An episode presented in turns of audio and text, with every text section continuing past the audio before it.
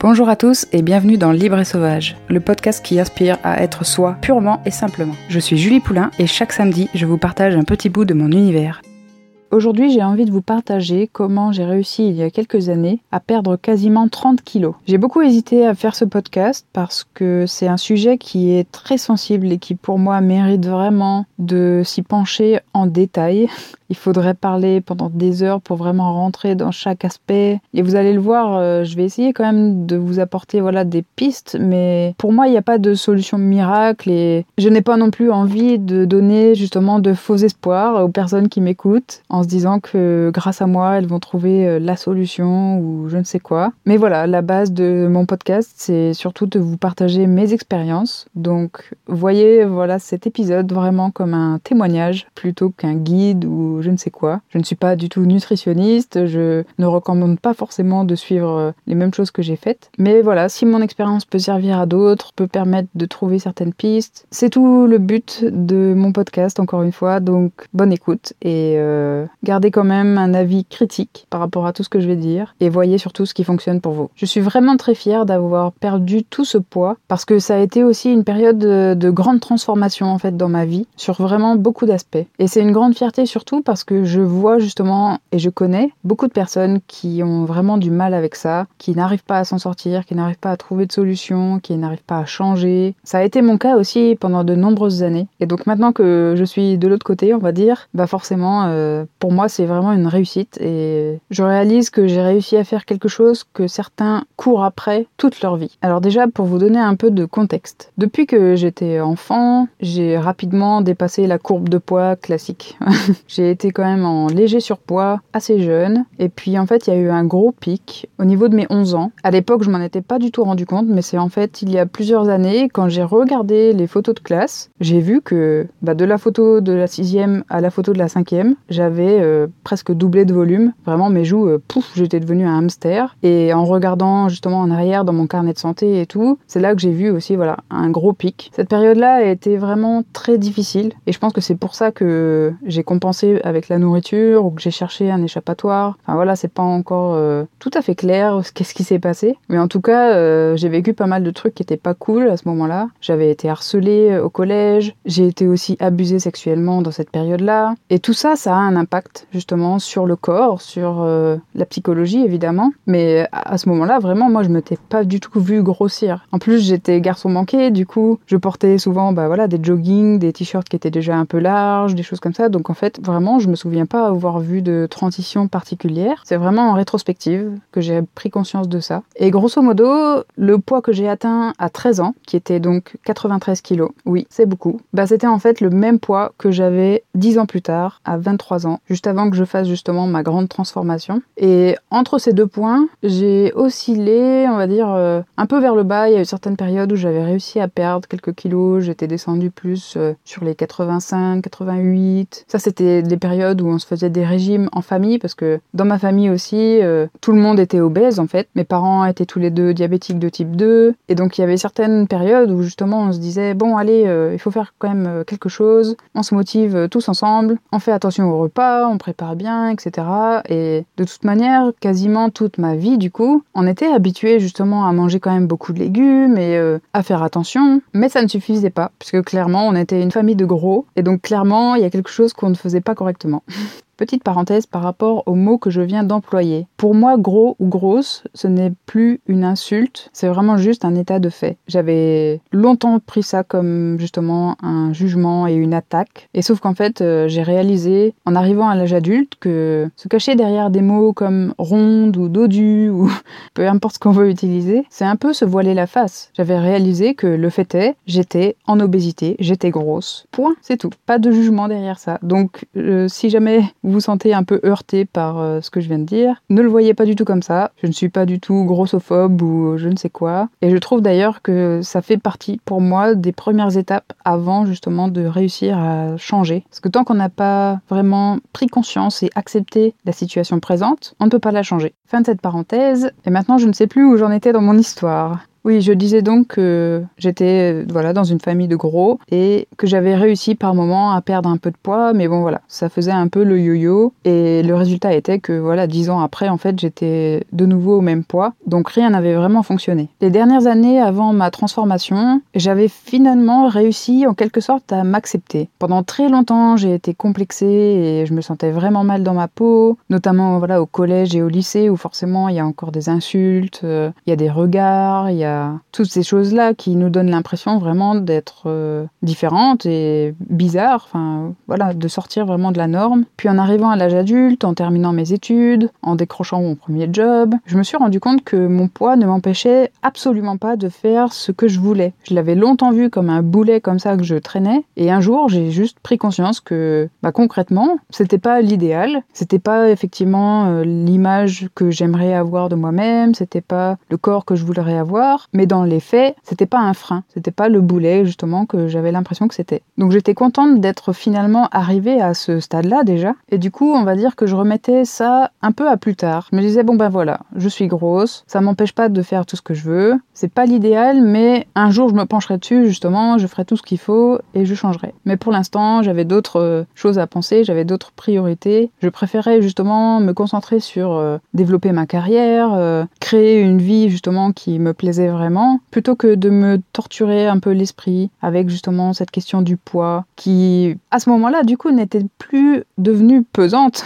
parce que les trois quarts de ma vie, c'était vraiment une question limite de tous les jours, quoi. C'était à chaque fois que je me voyais dans le miroir, à chaque fois que je me pesais, où je me disais mince, il faut que je perde du poids, il faut que je perde du poids. Donc voilà, au niveau de ma psychologie, à cette étape-là, juste avant ma transformation, voilà où j'en étais. J'en étais pas fière, je le voyais pas du tout comme un avantage. Il y a certaines femmes, je sais, qui s'acceptent euh, vraiment à fond, qui sont fières, qui revendiquent leur rondeur. Moi, c'était pas du tout mon cas. Je n'aimais pas mon corps spécialement, mais je le détestais pas non plus. J'étais arrivée à cette étape, on va dire, euh, plus de paix. Voilà, cet entre-deux, où j'étais plus en guerre avec lui, mais j'étais pas non plus totalement euh, ok avec. Donc ça, c'était en 2016. À cette période-là, je me suis inscrite à un programme de coaching qui portait plus sur le leadership, l'entrepreneuriat, et qui au final en fait portait un petit peu sur tous les domaines de la vie. Les relations, la carrière, l'argent, la santé. Bref, on a vraiment abordé tous les sujets. Et l'un des gros changements que ce programme a fait dans ma vie dès son début, ça a été de me remettre au sport. Pour moi, le sport, c'était vraiment mon ennemi numéro un. Je détestais ça. J'avais gardé un horrible souvenir des cours de PS ou en dehors des sports collectifs où j'étais pas trop mauvaise, dès que c'était par exemple de l'athlétisme ou des choses comme ça, là j'étais dernière, euh, c'était vraiment euh, la cata. Les seuls sports que j'avais pratiqués, c'était du judo et encore que pendant peut-être euh, trois ans, il me semble. Un petit peu d'escalade, mais voilà, j'ai jamais été une grande sportive et d'ailleurs dans ma famille personne n'est très sportif. À la rigueur, on allait de temps en temps marcher avec mon père, mais voilà, c'était à peu près tout. Et dans ce programme de coaching,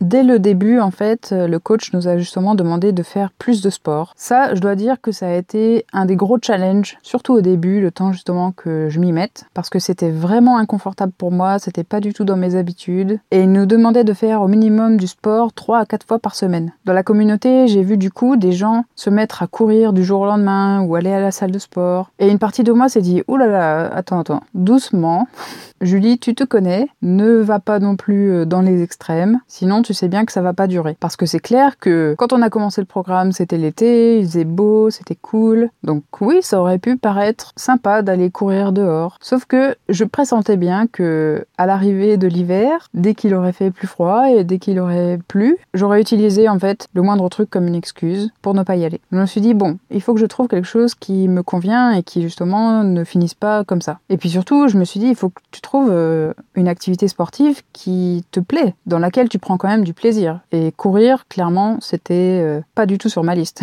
Comme je vous ai dit, l'athlétisme, c'était vraiment mon ennemi numéro un. Ça ne faisait que me rappeler justement le décalage entre mon état d'esprit et mes capacités physiques, parce que j'avais envie de courir, j'avais envie d'aller plus vite, j'avais envie de tenir plus longtemps, mais mon corps me lâchait en fait. Mon corps n'était pas habitué, mon corps n'était pas suffisamment résistant. Bref, voilà, la course, c'était hors de question pour moi. Je me suis dit, ok, Julie, t'aimes bien marcher, randonner, et eh bah ben, t'as qu'à faire ça au début. C'est moins intensif que d'aller à la salle de sport, faire de la musculation ou d'aller courir, donc c'est pas grave, tu vas juste le faire plus longtemps. Et du coup, c'est ce que j'ai fait. Tous les week-ends, j'ai commencé comme ça. J'allais marcher 2-3 heures facilement dans une forêt qui était pas très loin de chez moi. Et c'était un bon moyen vraiment de faire une activité euh, physique tout en y prenant du plaisir. Parce que comme ça, j'étais en nature, ça me faisait du bien, ça me ressourçait. Et la salle de sport, ça ne m'attirait pas vraiment parce que l'image que j'en avais, c'était vraiment euh, des gens qui déjà ne sont pas gros, qui sont déjà en général justement euh, bien foutus et qui font du sport régulièrement, qui connaissent aussi les machines et tout ça, des exercices. Du coup, voilà, je m'étais rabattue sur cette option de la marche. Et l'idée en fait derrière le fait de pratiquer du sport plus régulièrement, c'était pas du tout de perdre du poids. Le coach, il nous demandait ça pour augmenter notre niveau d'énergie parce que c'est ce que ça permet de faire concrètement. Plus on bouge, plus on a de l'énergie. Je sais que ça peut paraître bizarre pour ceux qui n'ont pas l'habitude de ça et qui pensent peut-être que c'est faux, mais je peux vous le confirmer parce que on l'a fait au cours d'un séminaire ensuite pendant le programme et je vous assure que c'est vraiment très puissant. Dès qu'on sent son énergie baisser, dès qu'on sent un peu bof, pas motivé, hop, on se lève, on saute, on fait euh, je ne sais pas quoi, on court, euh, on fait un petit sprint sur 10 mètres, peu importe, mais tout de suite, ça permet de faire remonter le niveau d'énergie et de repartir en fait. Et donc voilà, avec ce programme, j'ai implémenté déjà quelques changements progressivement. Donc il y a eu justement le sport, il y a eu aussi euh, au niveau psychologique, au niveau de mes croyances. Ça, ça a été un des premiers trucs qu'il nous a demandé de faire. C'était justement de faire euh, la liste en fait des croyances qu'on avait par rapport à différentes choses de notre vie, par rapport au travail, par rapport à l'amour, par rapport à la santé. On peut vraiment le faire sur tous les sujets et ensuite voir est-ce que cette croyance me sert ou me dessert D'où est-ce qu'elle vient? Est-ce que c'est quelque chose qu'on m'a transmis? Est-ce que c'est une expérience qui m'a amené à avoir cette croyance-là? Chercher justement, euh, voilà, faire le tri en fait entre toutes les croyances qu'on a et choisir parfois de les remplacer par d'autres ou de les éliminer tout simplement. Donc à cette étape-là, ça m'a permis aussi de prendre conscience justement que j'avais certaines croyances par rapport à l'alimentation qui ne me servaient pas. L'un des gros trucs par exemple, c'était de toujours terminer mon assiette. Ça c'est très commun, je pense. Tous les parents disent ça à leurs enfants, sauf que grosse erreur. Tout ce que ça apprend, c'est tu ne dois pas écouter ton propre corps, tu écoutes ce que je te dis et tu finis ton assiette. Du coup, je mangeais, on va dire, de façon automatique. J'étais complètement déconnectée de la sensation de satiété et du coup, j'avais tendance à trop manger. Même si, par exemple, je voyais que en soi, j'avais plus trop faim. Si je regardais dans mon assiette et que je voyais qu'il restait peut-être un quart, bah j'allais me forcer à terminer. Ou si je voyais qu'il restait, je sais pas, une poignée de riz dans la casserole, bah j'allais le terminer pour euh, ne pas jeter. Enfin voilà, j'avais pas mal de croyances comme ça qui me poussaient à manger trop, à ne pas écouter mon corps. Donc ça déjà, ça a été crucial, je pense, dans ma perte de poids, parce que progressivement, je suis revenue justement en contact avec mon corps. Le fait également de manger à des heures définies ou d'avoir un certain nombre de repas par jour. Il y avait certains soirs où, par exemple, il était déjà 22 heures et je me disais mince, j'ai pas mangé. Je peux pas aller me coucher sans avoir mangé, sinon je vais avoir faim. Là, déjà, double croyance. Euh, il faut avoir trois repas par jour et en plus, la peur d'avoir faim. C'était un gros truc aussi pour moi et c'est ce qui me poussait une nouvelle fois à trop manger. Alors qu'en soi, avoir faim, c'est pas mal. On peut très bien survivre hein, en ayant un peu faim. Mais il y avait sans cesse ce truc de pour ne pas avoir faim. Alors même le matin, je mangeais de façon conséquente pour ne pas avoir faim avant midi. Et donc à ce moment-là, j'ai commencé justement à faire les premiers changements. Par rapport à l'alimentation, à ce moment-là, j'avais aussi fait euh, une sorte de cure où c'était euh, des poudres à mélanger avec de l'eau qui étaient justement censées euh, permettre d'apporter tout ce dont le corps avait besoin et de mincir en fait de façon facile, on va dire, et, naturelle. On faisait des shakers comme ça et puis au moins on avait vraiment voilà nos apports journaliers sans avoir à se soucier soi-même de préparer les repas. J'avais testé ça parce que c'était un concept qui avait été créé par des gens que je connaissais, que j'avais rencontrés à HEC. Alors j'avais tenté. Alors je ne conseille pas, on va dire, ce genre de programme parce que justement ça a tendance à donner l'illusion que ça va être miraculeux. Déjà ça coûte quand même assez cher et concrètement c'est pas ça qui m'a fait perdre du poids. En revanche, ce que ça m'a permis de faire, c'est déjà de réduire mes quantités. Parce que du coup c'était deux shakers par jour, un le matin, un le soir et puis le midi on mangeait euh, ce qu'on voulait mais tout en ayant euh, à l'esprit qu'il fallait quand même avoir un repas équilibré. Donc en général, le midi, je mangeais une salade ou quelque chose comme ça. Mais du coup, le matin, je buvais juste mon shaker et le soir, pareil. Et c'est là que j'ai réalisé que j'avais tendance à trop manger le matin. J'ai regardé par rapport au nombre de calories. Alors ça aussi, je mets un gros signe attention par rapport à ça. Compter ses calories, c'est pas non plus une solution. À part devenir euh, obsédé de ça, de ce que j'ai pu remarquer autour de moi, ça ne résout rien. Mais par curiosité, j'ai regardé ce que je mangeais le matin, combien de calories ça faisait, et le shaker, combien de calories ça faisait. Et j'ai remarqué que j'avais tendance finalement à manger presque le double, sauf qu'avec le shaker, j'avais pas faim. Donc là, je me suis dit, ah, tiens, c'est bizarre quand même.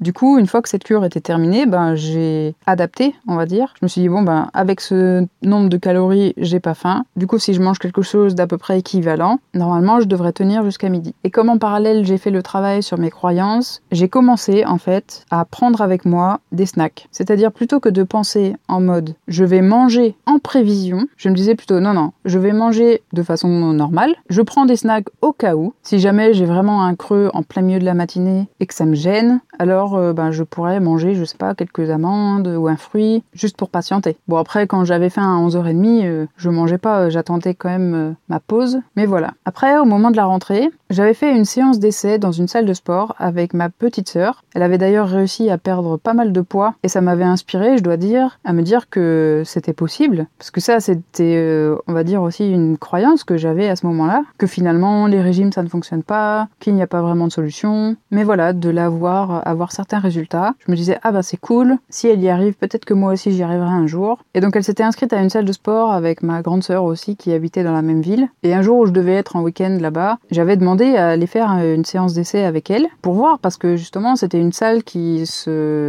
vantait d'être euh, plus accessible. Là-bas déjà il y avait aucun miroir, les tenues euh, trop légères étaient interdites aussi. Donc déjà on va dire que ça ça avait tendance aussi à évincer une certaine partie de la population des salles de sport, qui est euh, les mecs qui cherchent juste à faire de la gonflette, de la muscu comme ça en se regardant dans le miroir. Je sais que ça peut paraître cliché, mais il y en a quand même beaucoup. Et donc voilà, elle m'avait vraiment fait un retour positif par rapport à son expérience dans cette salle. Donc j'avais décidé d'aller tester, parce que justement, je voyais bien que les températures aussi allaient bientôt commencer à baisser, et que d'aller marcher aussi, même si en soi on peut le faire aussi par tous les temps, c'est quand même moins agréable. Donc je cherchais quand même une solution pour faire du sport, quoi qu'il arrive. Et faire du sport chez moi, ça n'a jamais vraiment fonctionné. Je trouve que c'est vraiment plus compliqué de se motiver quand on est chez soi. On trouve plus facilement des distractions ou autres. Du coup, j'avais tenté. Et en fait, bah, j'avais bien aimé. On a fait vraiment une séance euh, au top.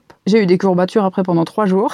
Et j'ai bien aimé justement ce fait aussi de se dépasser, d'augmenter petit à petit les poids sur les machines, de comprendre justement voilà comment ça fonctionnait, comment euh, adopter les bonnes postures. Je trouvais ça intéressant en fait d'apprendre justement euh, comment travailler certains muscles. Mais bon, j'hésitais encore, je me disais, bon après, voilà, est-ce que ça va quand même me convenir? Est-ce que je vais y aller aussi? Parce que ça aussi, encore, c'était quelque chose que je voyais beaucoup autour de moi et dans les témoignages. C'est des gens qui prennent un abonnement et puis qui finalement y vont pendant deux mois et après lâchent complètement. Et donc je voulais pas non plus euh, finir comme ça. Du coup, j'étais dans cet entre-deux à me décider ou pas. Et en fait, euh, je suis allée en septembre à un séminaire de David Laroche. C'est un coach aussi qui est assez connu dans le monde du développement personnel. J'avais commencé à suivre certaines de ses et tout ça et j'aimais bien son approche. Donc euh, voilà, avec un ami, on était allé euh, à son séminaire. Et en fait, il a dit quelque chose pendant ce séminaire qui m'a vraiment fait un déclic. C'est que il a remarqué que les personnes qui font un changement après avoir suivi un coaching avec lui ou l'un de ses séminaires, ce sont les personnes qui avait déjà décidé de changer avant d'y aller. Donc voilà, il nous disait clairement ce soir, je vais vous donner aucune recette miracle, je vais rien faire. Si vous avez déjà décidé de changer, en fait, ce que je vais vous dire, ça va juste renforcer et peut-être vous faire passer à l'action, mais c'est pas moi qui vais vous faire changer, ça part vraiment de vous. Et quand il a dit ça, j'ai repensé à cette histoire de salle de sport et je me suis dit mais oui, Julie, t'as décidé de faire un changement, donc arrête de tergiverser, tu t'inscris, point, et tu y vas. Et le lundi qui suivait, j'étais à la salle en train de signer mon contrat et j'ai pris à ce moment-là un véritable engagement, pas seulement envers la salle, parce que eux, conviennent ou pas, on s'en fiche tant qu'on paye de toute manière,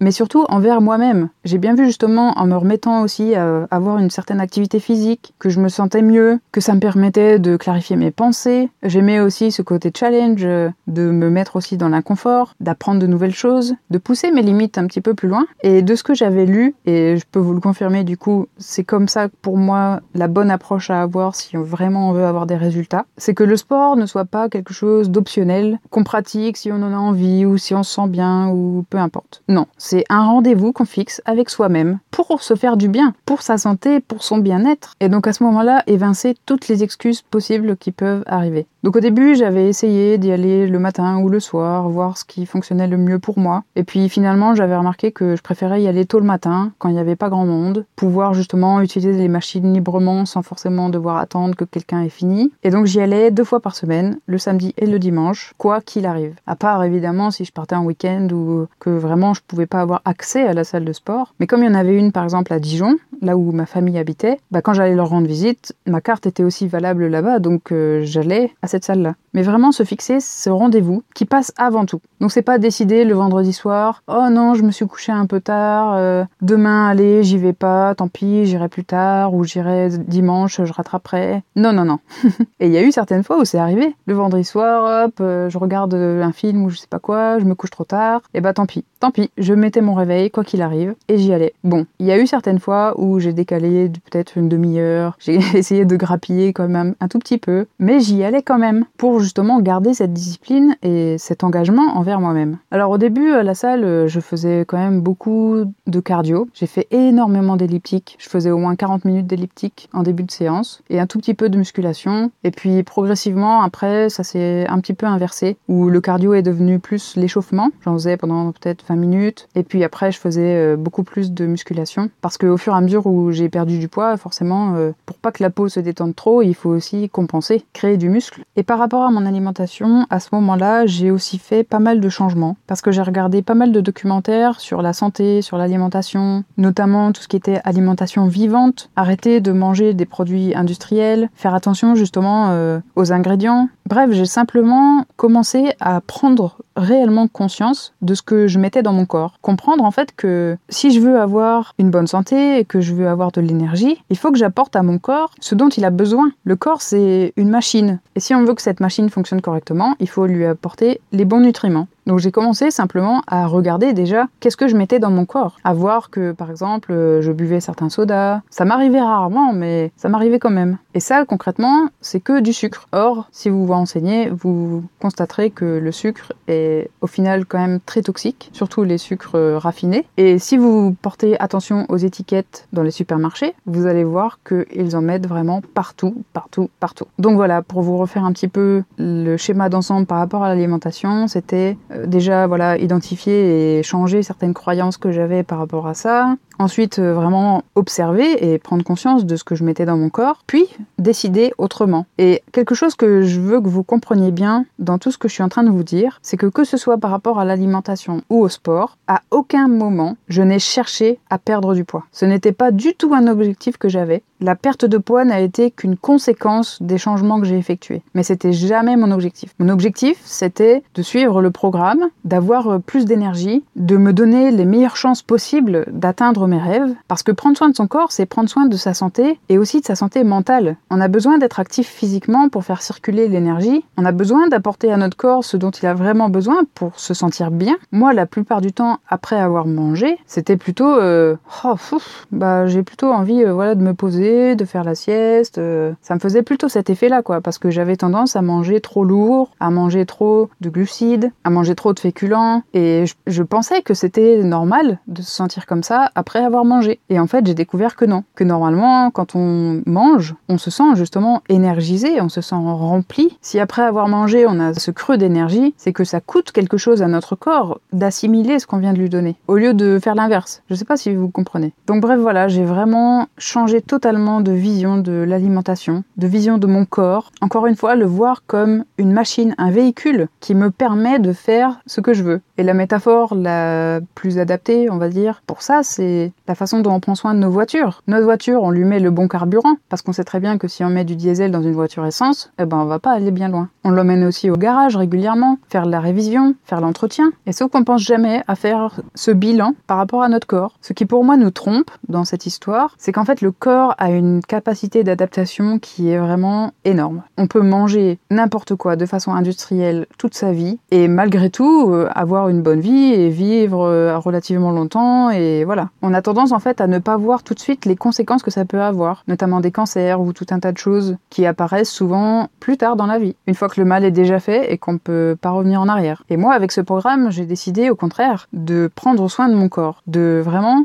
le voir comme mon allié. Et je pense qu'on a tous envie d'être le plus en forme possible et de vivre le plus longtemps possible, d'être en bonne santé le plus longtemps possible, parce que c'est pas tant euh, de vivre longtemps, mais c'est aussi de vieillir bien. Si c'est pour être malade les 15-20 dernières années de sa vie, c'est pas la peine. Et moi notamment, je voyais bien mes parents qui avaient du diabète, et je me disais, ben si je peux éviter d'avoir du diabète, ce serait bien. J'ai pas envie tous les jours d'avoir à manger euh, des médicaments ou à me piquer à l'insuline. Et puis, on nous éduque pas en fait aussi à justement avoir cette critique sur ce qu'on met dans son corps, à comprendre comment le corps fonctionne, l'impact que le sucre peut avoir, l'impact que le sport a aussi sur le corps, toutes ces choses-là en fait. On est très mal éduqué sur euh, la façon dont on fonctionne. On nous apprend en biologie les grandes lignes, mais on nous apprend pas concrètement dans notre vie comment bien manger, comment bien vivre. On nous fait croire par les publicités et le marketing que c'est de manger tel ou tel truc qui va nous rendre fort, qui va nous faire du bien. Mais au final, ça, c'est que des slogans, c'est de la manipulation juste pour qu'on achète leurs produits. Les lobbies de l'industrie alimentaire se fichent totalement de notre santé. Ils sont d'ailleurs de mèche, je pense. Bon, c'est peut-être un peu complotiste, mais avec les lobbies justement des pharmacies et euh, des médicaments, parce que c'est rentable d'avoir des gens qui sont malades. Regardez combien ça coûte. On a la chance en France d'avoir la Sécu, mais regardez combien ça coûte les médicaments. Quelqu'un qui a un traitement à vie, pour eux, c'est le gros jackpot.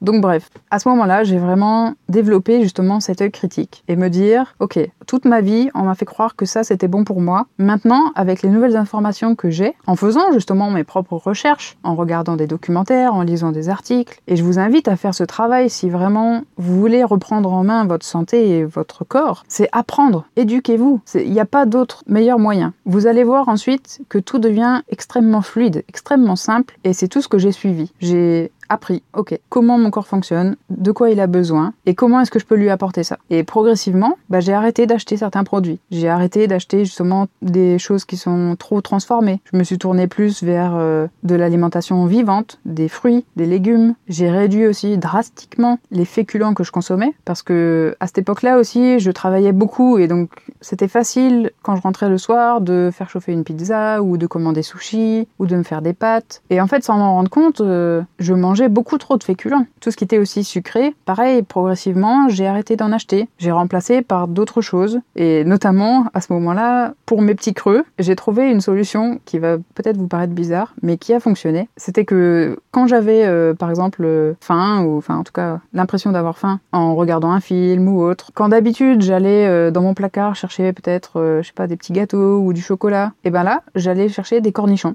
Et ben je peux vous dire que vous mangez pas le pot de cornichons. Par contre, le pot bonbons ou la plaquette de chocolat, elle y passe facilement. Du coup, c'était juste apprendre en fait à mon corps, ok, tu me dis que t'as faim, bah tiens, mange ça, on va voir si t'as toujours faim. et donc je mangeais quelques cornichons et puis ça passait, ça me permettait d'éviter les fringales et surtout, comme j'ai dit, j'ai arrêté de racheter. Et ça pour moi c'est aussi une des grosses clés. Quand on fait ses courses, se tenir à ce qui est justement sain et bon pour notre corps. Donc euh, idéalement faire la liste de courses avant de partir et ne pas déborder de cette liste. Donc déjà, éviter d'aller en course quand on a faim, ça c'est, je pense, très connu, mais ça vaut le coup quand même de le rappeler, parce que sinon c'est facile en passant dans le rayon de voir euh, les gâteaux ou je ne sais quoi, et puis hop, d'un geste euh, à moitié conscient, on le met dans le caddie. Du coup, quand je faisais mes courses, voilà, je prenais vraiment ce que j'avais décidé, et puis c'était tout. Et du coup, c'était simple, parce que en fait, même si j'avais des fringales le soir ou je ne sais pas quand, et eh bien en fait, j'avais pas de quoi me gaver, j'avais pas de quoi justement assouvir ces trucs-là. Donc au début, c'était un peu dur, donc c'est pour ça que je me tournais quand même vers les cornichons ou les amandes. Mais ça reste quand même plus sain que si j'avais mangé euh, des gâteaux ou du chocolat. Et progressivement, en fait, ces fringales ont fini par disparaître parce que comme j'avais pas ces trucs-là dans mes placards, j'avais plus l'idée qui vient. Je pense que vous comprenez certainement si ça vous arrive. On regarde un film ou euh, je ne sais quoi, on est posé et puis d'un seul coup, notre cerveau pense à euh, cette plaquette de chocolat qui est dans le placard ou ce paquet de gâteaux. Pourquoi, d'où, comment, on ne sait pas. Mais d'un seul coup, ça nous vient et du coup, hop, on a envie d'aller le chercher. Alors que si on sait qu'il y a rien, bah au pire, euh, voilà, comme j'ai dit quoi, on va dire tiens, je vais grignoter quelques amandes ou euh, manger un fruit. Et ça, ça fait aussi une énorme différence. Et puis par exemple aussi, quand j'allais euh, dîner avec des amis au restaurant, eh ben c'était pareil, ne pas prendre de dessert. Oui, c'est très tentant de suivre tout le monde qui prend un fondant au chocolat, un crumble ou une glace. C'est juste rester constant et discipliné, progressivement s'entraîner justement à ce que ce soit le nouveau normal. Bien sûr, c'est aussi important de se faire plaisir. Et pour moi, c'est justement là aussi une grande clé, c'était que je me faisais plaisir quand même avec d'autres choses. Par exemple, je m'empêchais pas de temps en temps de manger un burger, mais en soi, si on regarde, un burger, à part si c'est accompagné de frites, mais si c'est accompagné de crudités, ça reste quand même plutôt équilibré. Il y a mieux, mais clairement, ça va. Donc voilà, c'est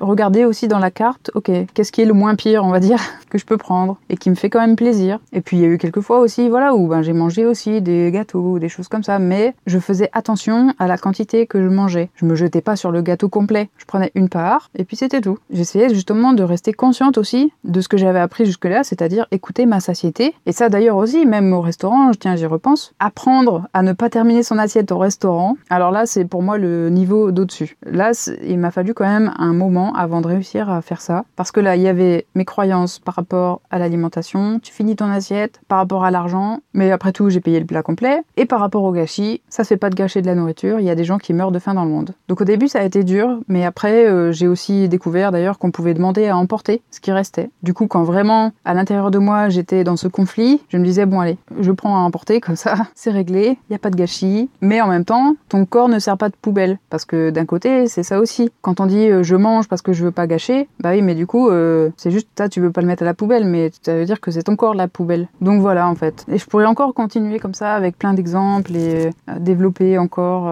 dans les détails et tout ça, mais vraiment, j'ai pas en fait identifié une seule chose qui m'a aidé à perdre du poids. Je pense vraiment que c'est ce mélange de toutes ces choses-là qui a fait que j'ai perdu du poids. La perte de poids, encore une fois, a été la conséquence heureuse de tous ces changements. Et évidemment, quand j'ai vu que je commençais à perdre du poids, c'était encourageant parce que je faisais des actes qui étaient bons pour ma santé et bons par rapport à ce que je voulais obtenir dans la vie et qui me permettaient aussi ben, de me rapprocher de l'apparence que j'aimerais avoir. Parce que comme je vous l'ai dit au début, j'avais accepté entre guillemets mon corps, mais j'étais pas euh, totalement ok avec lui. J'avais toujours cette arrière-pensée en me disant mais tu pourrais être tellement mieux que ça. ce qui était un peu méchant envers moi-même, mais je le savais, je le sentais que mon corps méritait mieux que ça et que la personne que je voyais dans le miroir, c'était pas vraiment la personne que j'étais au fond de moi. Donc voilà, tout ça, euh, je pense, ça fait effet boule de neige et vraiment, ma courbe de poids a fait une descente en chute libre et du coup, j'ai perdu 28 kilos en à peu près 8 mois, ce qui est très très rapide. Peut-être trop. C'est pour ça encore une fois que je vous rappelle que je ne suis pas nutritionniste et que je suis pas du tout euh, un exemple à suivre ou quoi que ce soit. J'ai pu faire ce changement aussi parce que j'avais une situation spéciale. La plupart des médecins, je pense, ou des nutritionnistes diront peut-être que c'est pas l'idéal. Effectivement, c'est peut-être pas l'idéal pour le corps, euh, pour qu'il ait le temps de s'adapter, justement à la peau, de se raffermir et tout ça. Mais en attendant, moi, encore une fois, c'était juste une conséquence heureuse et je voulais pas stopper ce processus. Au contraire, moi, je voyais que j'avais plus d'énergie, que je commençais à avoir plus confiance en moi. Et en plus de ça, je voyais que je perdais du poids. Ben alors là, j'avais gagné sur tous les tableaux. Donc la seule euh, adaptation, on va dire, que j'ai faite, et je vous en ai déjà parlé, c'est par rapport au sport. C'est justement quand j'ai vu que ça commençait vraiment à partir en chute libre, que je me suis dit, oulala, là là, euh, on va quand même euh, raffermir tout ça, parce que sinon, euh, je vais juste être un sac de peau, et ça, c'est pas non plus très beau. Alors même encore aujourd'hui, ben oui, j'ai encore de la peau qui pend, des choses comme ça, mais j'ai aussi appris à le voir comme aussi, on va dire, les traces de ma victoire. Si aujourd'hui j'ai la peau qui pend, bah, c'est que j'ai perdu tout ce poids. Donc merde, j'en suis fière et je l'assume. Je préfère largement avoir la peau qui pend et des vergetures que d'être grosse et mal dans ma peau. Avant de terminer cet épisode, j'aimerais aborder aussi justement l'après. Comment est-ce que j'ai vécu ce changement d'apparence, ce changement d'identité? Parce que c'est ce que ça a été, pour que peut-être vous puissiez vous y préparer si vous aussi vous prévoyez de faire une grande transformation. Déjà, ça a été choquant, au sens vraiment propre du terme, de sentir mon corps changer. Quand je me touchais, euh, juste par exemple, je sais pas, le bras, l'épaule, euh, ou ne serait-ce qu'au niveau du cou, des clavicules, je sentais des os, là où d'habitude je sentais juste euh, du gras. Je ne reconnaissais plus mon corps, que ce soit quand je regardais dans le miroir ou quand je me touchais. Et ça, ça fait une sensation très bizarre, qui est difficile à expliquer, mais c'est vraiment réapprendre à se connaître. Il y a vraiment eu certains moments où, ben, en fait, je touchais mon corps pour le redécouvrir. Je touchais mes épaules et je me disais, ah ouais, ok, bah ça maintenant c'est mon épaule. Ah ouais, ok. Et je pense que c'est important, justement, de faire ce travail, de se regarder, de se toucher, pour se réapproprier son corps. Parce que du coup, on en est complètement déconnecté, on a l'impression d'être dans un corps inconnu. Et moi, il m'a fallu quand même euh, beaucoup de temps pour aussi réussir à me voir tel que j'étais. Parce que, comme je l'ai dit quasiment toute ma vie. je m'étais vue grosse. Donc en fait, c'était pas comme euh, quelqu'un qui avait déjà été mince et qui avait pris du poids et qui du coup cherchait à revenir à son poids d'avant. Moi, comme je vous ai dit, en gros, euh, voilà, ça a monté et puis après, euh, ça a à peu près stagné. Donc mon corps tel que je le connaissais, mon corps adulte, il avait toujours été gros. Je l'avais jamais connu autrement. Et donc il a fallu que j'arrive à changer ma perception et m'habituer aussi, même quand je regardais un vêtement, à regarder un vêtement qui était par exemple une taille S ou M et me dire que je rentrais dedans. Je prenais littéralement le vêtement dans mes mains et je me disais mais non, je rentrerai jamais là-dedans. Pour ça, je dis un grand merci à mes sœurs avec qui je suis allée faire du shopping, qui m'ont aidé justement à traverser cette étape-là parce qu'elle n'a pas été facile. Elles m'ont poussé justement à essayer, à changer mes vêtements parce que j'ai gardé pendant aussi longtemps dans mes placards des vêtements qui étaient encore euh, un peu larges. En tout cas, c'est comme ça que je les sentais. Je me disais oui, bon, celui-là euh, c'était ma taille d'avant, mais bon, ça va, ça, ça rend pas trop mal non plus, même maintenant que j'ai perdu du poids. Et en fait, non, non, non. Une fois que j'ai acheté justement des vêtements qui étaient adaptés, qui étaient ajustés à ma nouvelle taille, j'ai compris qu'en fait j'étais juste habituée à me voir dans ces vêtements-là, mais qui n'étaient pas du tout adaptés à mon nouveau corps. Et c'est là pour moi que vient l'étape en fait du changement d'identité. C'est parce que du coup, perdre autant de poids, ça veut dire changer totalement de garde-robe, changer totalement d'apparence, changer totalement de vision qu'on a de soi-même. Et quand, comme moi, on a été habitué toute sa vie à être euh, gros, ça fait partie de notre identité. Parce que c'est comme ça. C'est un des critères qui nous différencie. Et ça a même créé certains réflexes dont on se rend pas forcément compte. Comme par exemple, un jour, j'étais chez l'un de mes amis. Il avait mis dans la porte, en fait, d'entrée de son salon, une barre pour faire des tractions. Et euh, il me disait qu'en fait, euh, toutes les filles qui étaient venues chez eux et qui essayaient de faire des tractions n'y arrivaient pas, alors que les mecs, même s'ils n'avaient jamais fait de musculation, arrivaient à en faire au moins une. Du coup, on discutait de ça, de comment c'était bizarre, peut-être que euh, les hommes ont un muscle que les femmes n'ont pas, ou je ne sais quoi. Et du coup, il me disait, euh, essaye, juste pour les statistiques, essaye de voir si tu y arrives. Et ma première question, ça a été, ça tient bien ton truc, parce que j'ai peur que ça lâche. Et donc ça, j'avais ce réflexe-là, par exemple aussi, avec les planches des travaux sur le trottoir, par exemple, où j'avais plus tendance à les éviter, parce qu'on n'est jamais vraiment sûr de si c'est bien solide ou pas. Et c'est progressivement où je me suis rendu compte de toutes ces choses-là, de toute cette situation où je me disais, je suis trop lourde, peut-être que ça va craquer. Dans cet écart-là entre le poteau et le mur, je passe pas. Alors que maintenant, bah si, je passe. Ça a vraiment changé même, voilà, mon rapport au monde. Et voilà, je tenais à aussi partager ça dans cet épisode parce que c'est quelque chose que personnellement, j'ai découvert vraiment sur le coup. J'ai jamais lu ça nulle part, j'ai jamais entendu personne parler de ces choses-là. Du côté identitaire, un petit peu, mais vraiment pas beaucoup. Et pourtant, je vous dis, hein, moi je me proclamais pas du tout comme une grosse et c'était pas une fierté du tout pour moi. Donc je le considérais pas vraiment comme une partie de mon identité, mais malgré moi, ça l'était. Et c'est quand j'ai changé que j'en ai pris conscience. Donc tout ça, ben voilà, c'est quand même euh, beaucoup de bouleversements. C'est pour ça que j'appelle vraiment ça une transformation parce que c'est plus que perdre du poids. Surtout comme je vous ai dit,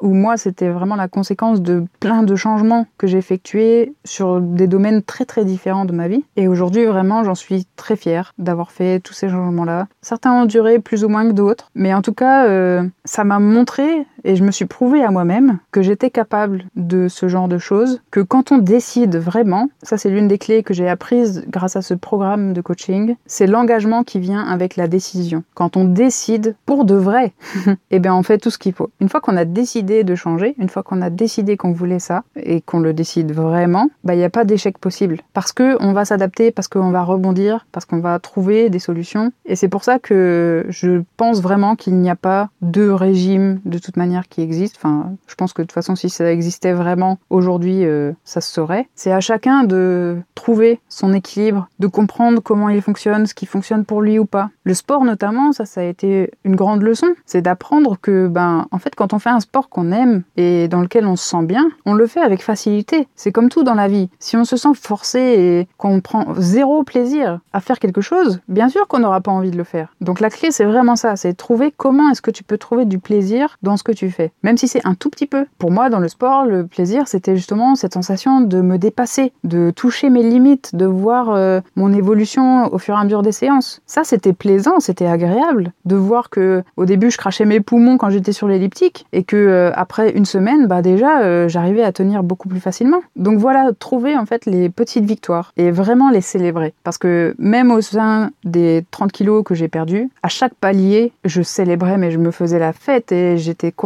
et je prenais vraiment ce moment-là en me disant, même si ça s'arrête maintenant, parce que je savais pas en fait, hein, je m'étais pas fixé d'objectif. Moi, je m'étais dit, je laisse faire les choses, ça descend tant que ça descend, et euh, quand ça commencera à se stabiliser, c'est que je serai certainement arrivé à mon poids de forme. Et donc, à chaque fois, en fait, je me disais, bon ben là, est-ce que c'est le palier? Ah non, ça descend, encore. Ok. Mais en tout cas, si c'était le palier, ben déjà, j'étais là, ouais, trop cool, j'ai perdu 5 kilos. Ouais, trop cool, j'ai perdu 10 kilos. Waouh, j'ai perdu 15 kilos. Et sauf que, voilà, quand on se fixe aussi des objectifs parfois trop grands, ou qu'on veut euh, manger euh, l'éléphant à seul coup, et eh ben en fait, juste, c'est pas possible, on abandonne, on perd patience. Euh. Donc voilà. Et je pense, encore une fois, que le fait que ça n'ait pas été un objectif en soi, ça a dû contribuer au fait que ce soit aussi facile, dans un sens, parce que j'ai pas suivi de régime, je me suis pas sentie contrainte, voilà. J'étais juste disciplinée dans mon activité sportive, mon rapport à ma santé, à mon corps, à mon alimentation, tout ce que j'ai dit jusque-là. Aujourd'hui, mon poids a légèrement réaugmenté. J'ai voyagé, j'ai vécu pas mal de choses. J'ai fait aussi de nouvelles expériences avec mon corps, notamment essayer de jeûner, de manger uniquement cru. Bref, je continue aussi, voilà, d'apprendre, d'explorer. Et en fait, euh, mon poids n'est même plus une question. J'ai arrêté de me peser. Je me pèse une fois tous les six mois peut-être ou quelque chose comme ça, juste pour euh, garder un œil. Mais ce qui m'importe plus, c'est surtout comment je me sens dans mon corps maintenant. Et franchement, je m'en fiche d'avoir regagné un peu de poids. C'est pas gênant. Ce qui me dérange plus, c'est justement maintenant quand je fais des écarts par rapport à la discipline que j'ai mise en place par rapport à mon alimentation. Et ça, j'avais fait un épisode justement déjà sur euh, ce sujet-là, en disant que justement, c'est un peu une bataille de tous les jours, quoi. J'ai un rapport à l'alimentation qui est un peu compliqué et euh, qui est aussi fortement lié à mes émotions. Donc voilà, perdre tout ce poids n'a pas non plus résolu euh, tout. Et puis évidemment, l'effet aussi du, coaching et justement ce pic aussi, voilà, d'énergie et d'enthousiasme, on va dire, de la nouveauté et de tout ça, a fini aussi par redescendre. Donc tout ça mélangé a fait que, voilà, forcément, j'ai pas tout gardé. Mais euh, les principes que j'ai appris,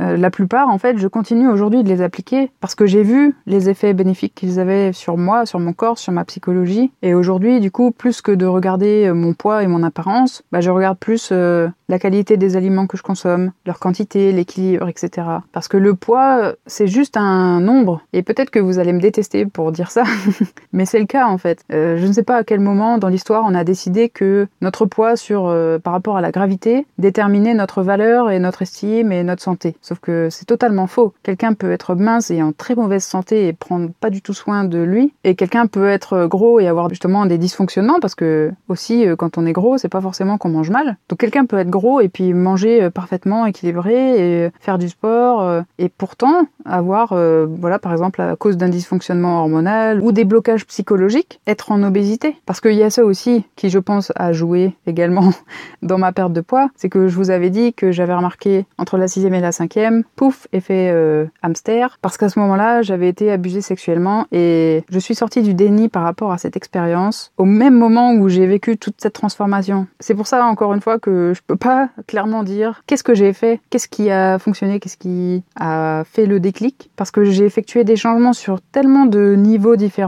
que je pense que c'est l'ensemble. Donc voilà, j'ai envie de terminer ce podcast en vous invitant à explorer tous ces domaines-là. Éduquez-vous, renseignez-vous, cherchez, creusez, essayez de vous comprendre, essayez de voir qu'est-ce qui a pu vous impacter sur tous les plans, physique, psychique, karmique, peu importe. Essayez de voir vraiment le tableau d'ensemble de voir où est-ce qu'il y a eu des nœuds et de voir comment vous pouvez défaire ces nœuds, de voir comment est-ce que vous pouvez améliorer votre rapport à telle ou telle chose. Que vous essayez de perdre du poids ou pas d'ailleurs. Hein. Je pense que c'est vraiment un travail qu'on devrait tous faire. Donc voilà, j'espère que ça vous aura été utile et que ça n'aura pas été trop fouillis. J'ai essayé plusieurs fois d'écrire une sorte de petit livre par rapport à cette expérience, mais c'est très compliqué de poser des mots sur euh, tout ça, d'organiser mes pensées et du coup, euh, c'est pour ça que je me suis dit, après tout, j'ai qu'à juste raconter et essayer de partager le plus clairement possible ce que j'ai vécu. Si ça vous a plu, n'hésitez pas à me le dire dans les commentaires, à me laisser un like et à vous abonner au podcast pour ne pas rater les prochains épisodes. Je vous remercie pour votre écoute et je vous dis à samedi prochain. Et d'ici là, prenez soin de vous.